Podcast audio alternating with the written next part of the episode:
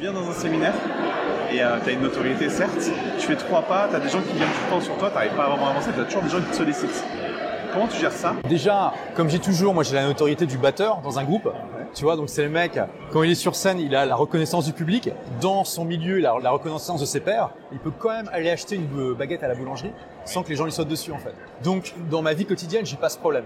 Du coup, ça fait que quand pendant 2-3 jours, je suis une sorte de star parce que tout le monde me saute dessus, c'est pas désagréable en fait parce que je sais que c'est juste un court moment et ça fait un peu partie du package. Je viens ici pour apporter de la valeur aux gens et ils sont euh, très contents de me rencontrer. Moi, je suis très content de rencontrer mon audience, donc euh, en fait, c'est un moment agréable. C'est vrai que c'est pas toujours facile à gérer au niveau euh, de l'énergie.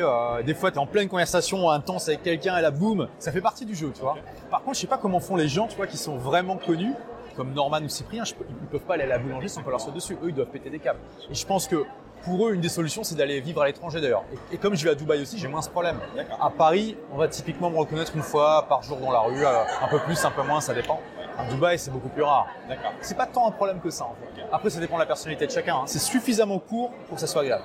Ok, donc en fait, du coup, quand tu viens dans un événement, tu es quand même conditionné à dire effectivement, je passe du temps avec les gens. je suis là pour ça. C'est là pour ça. Je suis là pour c'est pas dans l'intention de voir une personne, des personnes spécifiques, ça fera jamais vraiment. Parfois, si. Par exemple, je vais à l'événement de Maxence, ça me fait plaisir de voir Maxence. Si je veux revoir des gens, je prends le temps après l'événement pour, les revoir. D'accord, d'accord. Un truc aussi que j'aime bien faire, c'est euh, j'essaie de fermer les bars le soir dans les événements. Et c'est bien parce que ça filtre pas mal. Il y a beaucoup de gens qui rentrent beaucoup trop tôt, c'est l'erreur classique du débutant. Et donc, tu te retrouves avec un petit comité où tu peux avoir davantage d'interactions plus profondes. Et c'est là où souvent tu fais euh, des amitiés, des contacts, des connaissances qui sont top. D'accord, d'accord. C'était très intéressant. Merci beaucoup. Merci. Merci d'avoir écouté ce podcast. Si vous l'avez aimé, est-ce que je peux vous demander une petite faveur? Laissez un commentaire sur iTunes pour dire ce que vous appréciez dans le podcast tout simplement. Ça aidera d'autres rebelles intelligents comme vous à trouver le podcast et puis à être inspirés tous les jours ou presque par lui. Merci et à très vite pour de nouvelles aventures.